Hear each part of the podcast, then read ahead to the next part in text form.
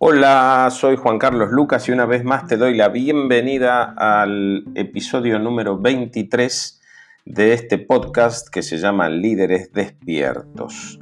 El título del episodio de hoy es Liderar tus equipos para crecer. Y estamos con la tercera clave que es los nueve compromisos fundamentales de un equipo de alto desempeño. Así que allí vamos.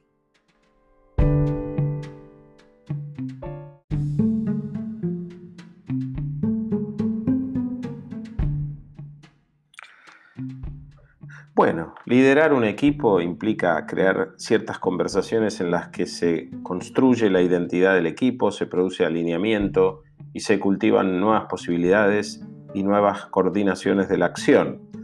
El liderazgo en general y el liderazgo de equipos en particular a veces eh, es interpretado como algo medio mágico o algo que no se puede eh, gestionar o construir.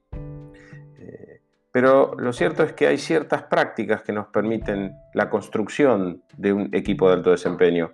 A mí me gusta cómo lo plantea Fernando Flores, eh, que tiene una manera muy interesante de mirar el fenómeno del liderazgo, de producir el fenómeno del liderazgo y asociarlo con ciertas conversaciones y en particular con nueve compromisos que el equipo debe construir y cuidar eh, para que se transforme en un equipo de alto desempeño. Así que allí vamos con los nueve compromisos para los equipos de alto desempeño.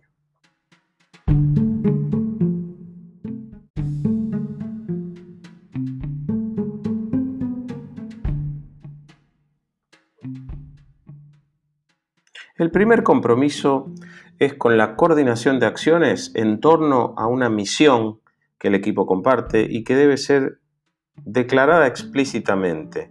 Esta misión es como la, la, claridad que se debe construir en, relación con el hecho de estar jugando un mismo juego, eh, construyendo una comprensión compartida de cómo jugarlo y cómo llegar a los resultados. La falta de esta visión compartida destruye la capacidad de logro del equipo. Este es el primer compromiso.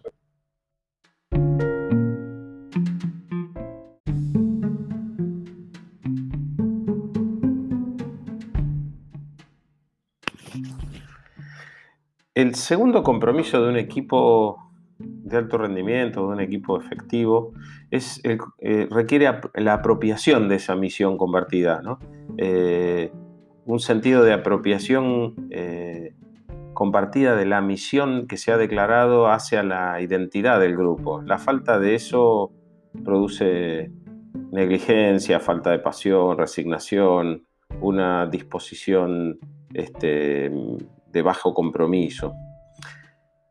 Un tercer compromiso de cada miembro del equipo es con el cumplimiento de ciertos roles, con una accountability explícita. Accountability es una palabra difícil de traducir, pero es algo así como estar comprometido por dar cuenta de los resultados que dependen de mí, eh, de tomar responsabilidad eh, y que los eh, sienten como propios. Este es un tercer compromiso. Cuarto compromiso, el desarrollo y el desenvolvimiento de prácticas de anticipación. Y esto es fundamental. Muchas veces cuando las personas en el equipo funcionan de manera, por así decir, burocrática, simplemente ejecutan tareas.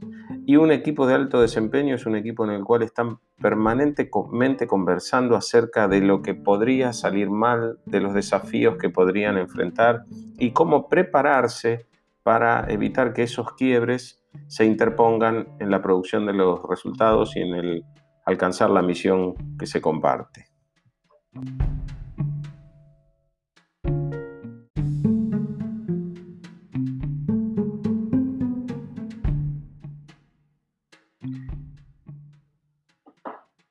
Un quinto compromiso entonces es el compromiso con la unidad de comando y con las declaraciones políticas del equipo.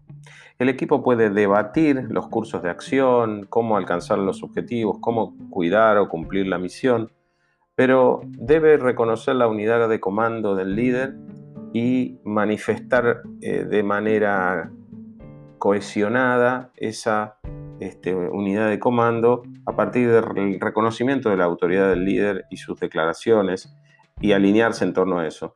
La ausencia de esto hace que haya eh, comentarios, eh, mm, anticipaciones de fracaso, pronósticos de fracaso, cuestiones que surgen en las conversaciones cuando no existe este compromiso y los miembros del equipo de alguna manera en sus conversaciones se desmarcan de las declaraciones políticas del líder.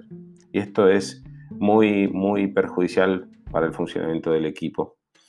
Otro compromiso es el de la evocación y la producción de confianza, el cuidado mutuo, eh, la impecabilidad en los compromisos, compartir los juicios negativos ligados al desempeño, es central para desarrollar un equipo de alto desempeño.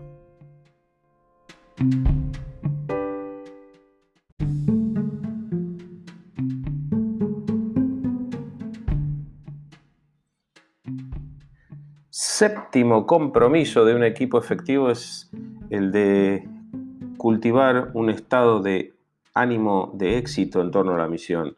La orquestación de estados de ánimo es fundamental en el caso del líder y el compromiso del equipo en el cultivo de esos estados de ánimo para el éxito es fundamental. Estados de ánimo como ambición, serenidad, aceptación, entre otros, son fundamentales para potenciar la capacidad del el equipo de moverse hacia su misión.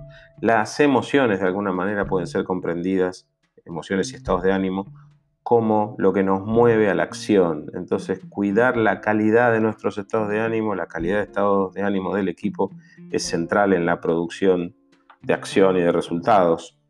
Octavo compromiso, el compromiso con los estándares del equipo para hacer valoraciones. Debe haber un consenso acerca de cuáles son los estándares que estamos sosteniendo para valorar el desempeño, para valorar los resultados y poder trabajar juntos, coordinar acciones eh, e ir en un mismo sentido hacia los resultados.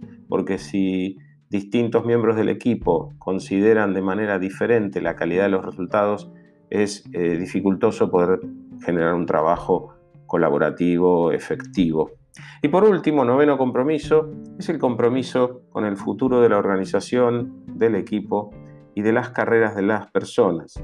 Liderar equipos implica eh, un alineamiento del futuro de la compañía con el futuro de sus miembros, con el futuro de los equipos.